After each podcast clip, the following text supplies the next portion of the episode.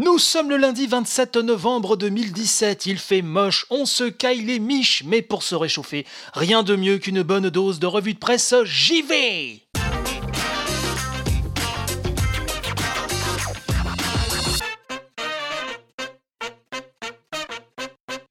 Bienvenue à toutes et tous, c'est reparti pour une nouvelle semaine de revue de presse JV, votre podcast quotidien qui vous sert directement dans vos esgourdes l'essentiel de l'actualité gaming. Claude François chantait Le lundi au soleil, c'est une chose qu'on n'aura jamais.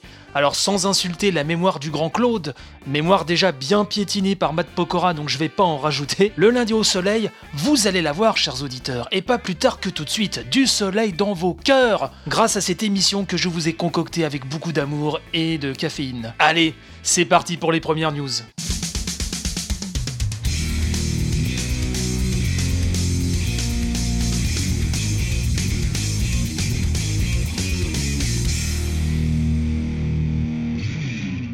Chaque année, le Time Magazine désigne la personnalité de l'année, mais pas seulement. Le célèbre hebdomadaire américain ne s'arrête pas là et multiplie les classements à gogo. Et le classement qui nous intéresse aujourd'hui est un top 10 des objets high-tech de l'année.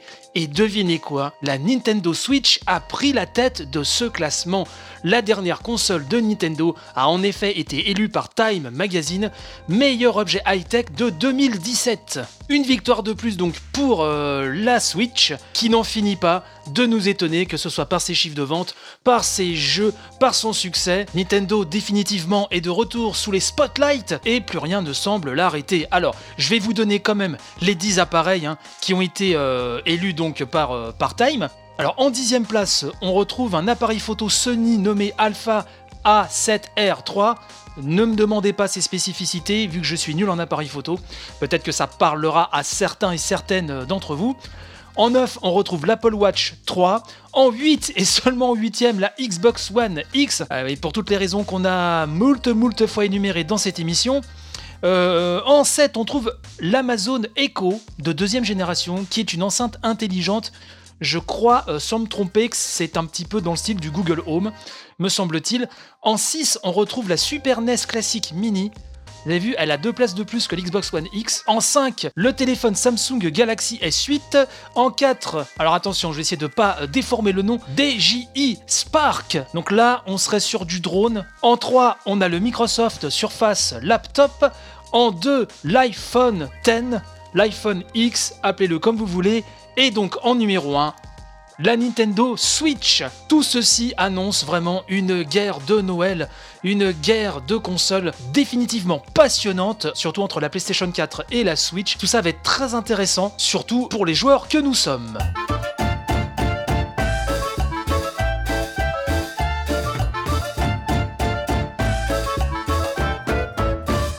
Animal Crossing Pocket Camp, nous en avions parlé, il me semble, vendredi, rapport à des problèmes de déconnexion intempestive. Alors, je n'ai pas trop de nouveau sur ce point-là précis. Par contre, le site Nintendo Différence, via le clavier de ce cher Klaus, nous annonce que plus de 5 millions de téléchargements ont été effectués donc sur Android. Klaus nous dit que sans surprise, Animal Crossing Pocket Camp a eu beaucoup de succès. Comme l'indique Google Play, le jeu a dépassé les 5 millions de téléchargements en indiquant qu'il a récolté entre 5 millions 10 millions d'installations. C'est assez énormissime. Alors Klaus poursuit en nous disant qu'il n'a aucune information officielle concernant les téléchargements sur système iOS, mais il est fort probable qu'en combinant les téléchargements sur les deux supports, Pocket Camp a certainement été installé plus de 10 millions de fois. Pour avoir des détails plus concrets, il faudra attendre fin janvier, période à laquelle les résultats financiers de Nintendo arriveront. Pas d'informations non plus sur les ventes en fonction des régions, mais nous savons, nous dit Nintendo Différence, que le jeu est très populaire au Japon. Et il faut savoir que Fire Emblem Heroes est le jeu mobile de Nintendo le moins téléchargé, hein, entre 1 et 5 millions de téléchargements au total. Mais attention, il rapporte beaucoup plus que Mitomo encore aujourd'hui grâce aux nouveaux contenus réguliers et aux mises à jour très complètes. Pour rappel, Mitomo a récolté entre 10 et 50 millions d'installations et Super Mario Run entre 50 et 100 millions de téléchargements. Mais Klaus euh, poursuit en disant qu'il imagine que Pocket Camp devrait se rapprocher des records battus par Super Mario Run, mais il est encore difficile de savoir s'il sera rentable, autant rentable en tout cas que Fire Emblem Heroes. Dans tous les cas, conclut ce cher Klaus, il faudra veiller à ce qu'il parvienne à inciter les joueurs à revenir régulièrement pour y jouer sur le long terme. Ça me fait penser à quelque chose, euh, chers auditeurs, il me semble, hein, si je ne fais erreur, que Super Mario Run a été comme une déception pour Nintendo et n'avait pas rapporté tant que ça. Donc là, visiblement, c'est Fire Emblem Heroes hein, qui tient la, la dragée au chez Nintendo et je pense que Animal Crossing est bien parti, mais c'est toujours pareil, il va falloir voir ça à moyen et long terme.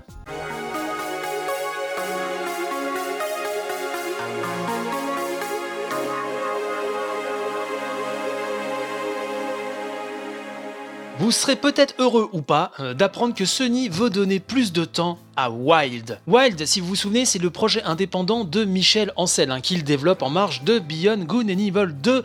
Et c'est jeuxvideo.com qui nous dit ça euh, à travers la plume de... Alors, euh, le pseudo c'est Compsognatus. Waouh, ils ont des pseudos parfois sur jv.com. Euh, bref, donc c'est lors d'une interview, euh, nous dit euh, jeuxvideo.com. Hein, c'est rappelé parce que là, le pseudo, euh, la fatigue aidant, à mon avis, je vais bafouiller. Ça va être une horreur pour vos oreilles. Bref, c'est lors d'une interview, figurez-vous, réalisée à la Game Connection Europe, que le producteur Mitsuo Hirakawa a donné des nouvelles de Ride. Le projet donc indépendant de Mister Ansel. Et donc, le producteur Hirakawa nous dit Le développement de Wild se passe bien.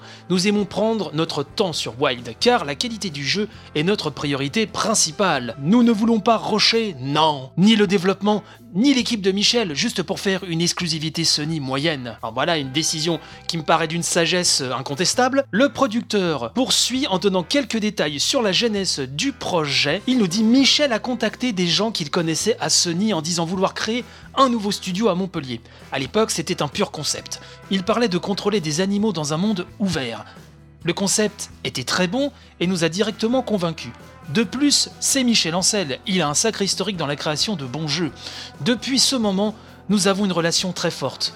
On les a aidés à monter le studio, je leur parle tous les jours, je vais à Montpellier une fois par mois. Et ben c'est très bien. Et concernant toujours hein, l'équipe de développement, Mitsuo Hirakawa précise, cette équipe a beaucoup d'énergie, de créativité. C'est quelque chose que j'ai appris avec les années, repérer les équipes qui ont des ambitions créatives. Cette équipe est dans la bonne direction et nous voulons les aider à créer une bonne exclusivité PlayStation. Donc, nous n'allons pas les bousculer. S'ils ne veulent pas faire de compromis sur un sujet, nous attendons patiemment. Alors là, je fais une petite parenthèse. Si vraiment là, on est au-delà du discours market hein, ou de la communication et que ça se passe réellement comme ça, j'ai envie de dire magnifique. Hein. À la question de savoir si le temps alloué par Sony pour Wild sera illimité, Monsieur Hirakawa a une réponse assez euh, drôlatique, je dirais. Il nous dit Laissez-moi appeler Monsieur Yoshida pour lui demander combien de temps il reste. Illimité, non. Mais vous savez, même les designers expérimentés font des erreurs. Il faut commettre des erreurs pour effectuer les bons choix de design pour le jeu. Nous pensons vraiment que Wild mérite ce temps supplémentaire qui lui est accordé pour en faire le meilleur jeu possible. À la question est-ce que ce sera pour euh, 2018 le producteur nous répond ce serait peut-être l'année propice, qui sait. Je ne sais pas ce que vous pensez de Wild et qu'est-ce que vous en attendez. À titre personnel, j'ai beaucoup de respect pour le, travail de Monsieur Ancel. euh, Et donc ce projet, bah, fatalement, euh, me titille quelque part. hein. Donc à voir. J'espère qu'on aura du nouveau très bientôt.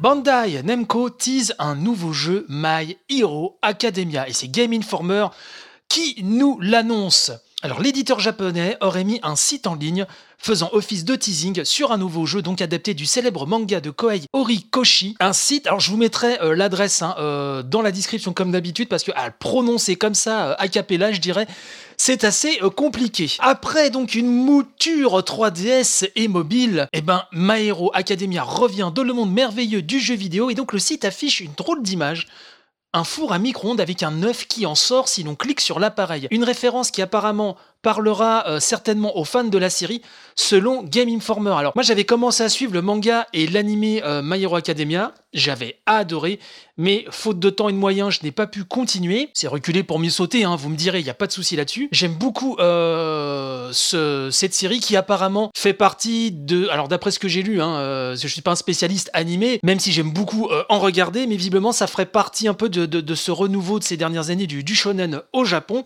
Bref, toujours est-il que voilà, un jeu va arriver sur quelle machine, sur quelle console, peut-être sur Switch, sur PlayStation 4, sur la tablette de ta grand-mère, on ne sait pas. Donc on attend fébrilement, on s'accroche à nos slips, et dès que j'aurai euh, du nouveau, eh ben je vous en parlerai, bien évidemment, vous me connaissez.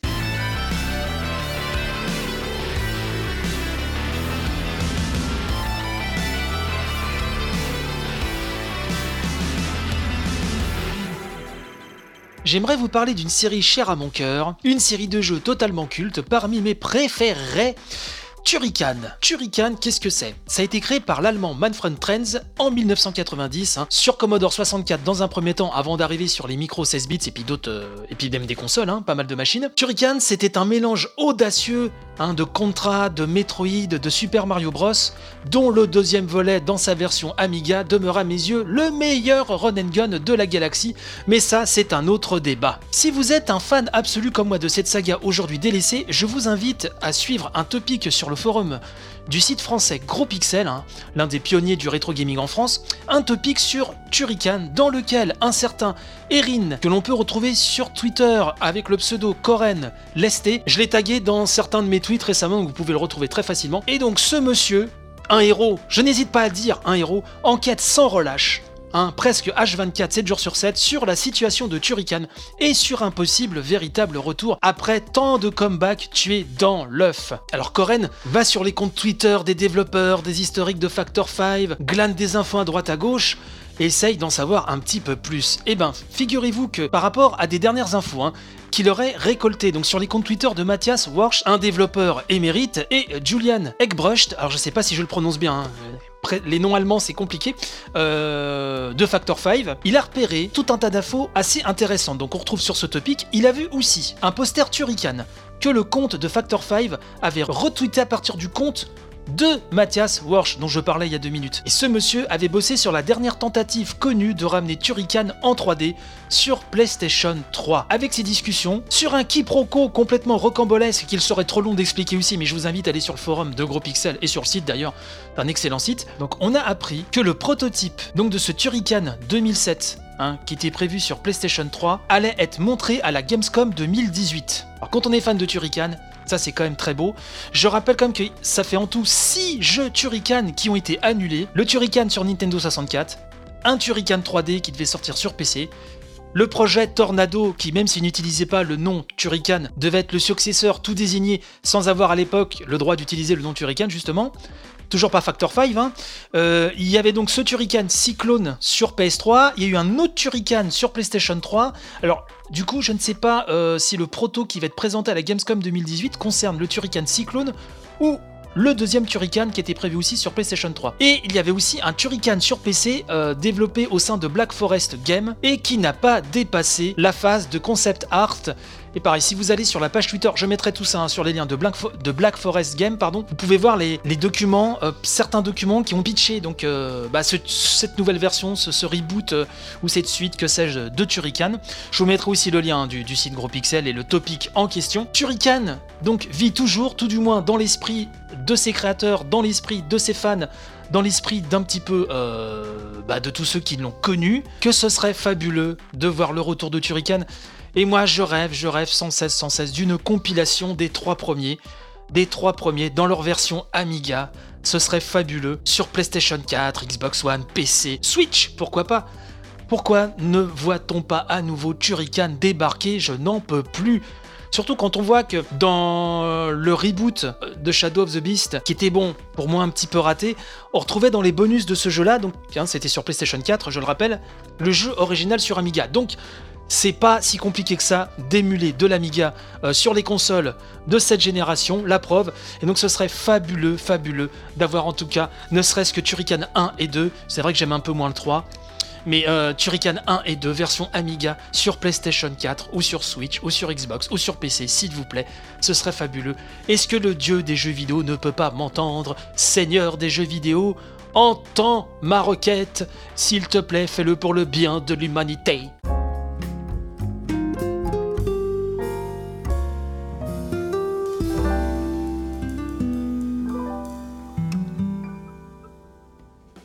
C'est ainsi que se termine cette émission. Mais pas de panique, on se retrouve demain matin, même heure, même chaîne, même flux, même endroit, vous le savez. Si vous avez loupé une émission, que ce soit la semaine dernière, la semaine d'avant, que sais-je, pas de panique non plus, vous savez qu'on peut retrouver toutes les émissions, toutes les éditions de la revue de presse JV H24 et 7 jours sur 7 sur iTunes, PodCloud, Deezer et YouTube. YouTube, vous tapez la revue de presse JV, paf, et vous tombez dessus. Pour vos remarques et autres réactions, vous pouvez venir me causer sur le compte Twitter de l'émission, at revue de presse JV tout collé, sur la page Facebook du podcast ou sur mon Twitter perso chez Bruno, CHZ underscore Bruno. N'oubliez pas, c'est très important, mettez-moi des étoiles sur iTunes, en tout cas si vous aimez l'émission, bien sûr.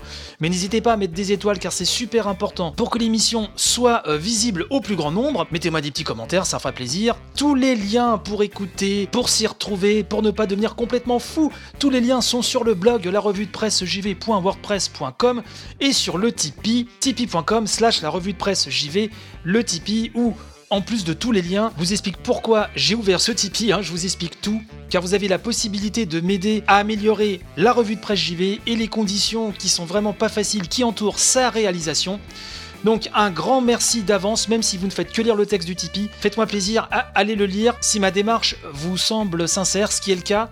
Eh ben déjà, ce sera une, belle victoire pour moi. Je rappelle que pour les tipeurs, selon les paliers, vous avez accès aux news de la page Tipeee, où je poste pas mal de choses hein, sur les backstage de l'émission. Vous avez aussi accès à une édition inédite de la revue de presse JV chaque samedi matin qui arrive directement sur votre boîte mail et aussi la possibilité de m'accompagner au micro lors de la grande revue de presse JV chaque mois. Un grand merci d'ailleurs au dernier tipeur qui a rejoint la famille, la Casa Revue de Presse JV, Oliver Roi du Bocal, merci à toi d'avoir rejoint le groupe des champions, des tipeurs fantastiques, et j'espère que tu ne regretteras pas cette démarche en appréciant toujours autant l'émission. Merci encore beaucoup à toi, Oliver. Avant de nous quitter, juste pour vous dire que j'ai fait un test euh, ce euh, week-end, donc euh, samedi, dimanche, pas mal de tests sur Twitch, où j'ai fait du vodcast, c'est-à-dire que j'ai fait une playlist de, toute la semaine précédente, dont de la revue de presse JV, donc l'émission du lundi au vendredi. Bien sûr, l'émission du samedi est réservée aux tipeurs. Hein. Je ne suis pas complètement fou. Euh, j'ai mis aussi la grande revue de presse JV qu'on avait enregistrée en octobre. D'ailleurs, la prochaine va s'enregistrer bientôt. Euh, celle-là qui dure deux heures.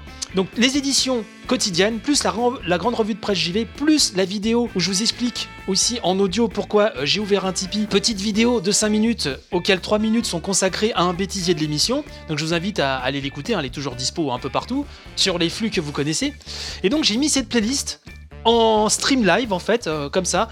Sur, euh, sur Twitch et je l'ai mis plusieurs fois tout le week-end. Le but était de faire découvrir l'émission à ceux qui ne la connaissaient pas et je me suis dit que peut-être certains, juste en laissant comme ça en bruit de fond l'émission, se diraient Ah tiens, c'est sympa, je vais peut-être m'enregistrer, voilà l'édition de demain, euh, je vais peut-être m'abonner pour écouter l'édition de demain dans la bagnole ou, ou via mon smartphone dans le métro.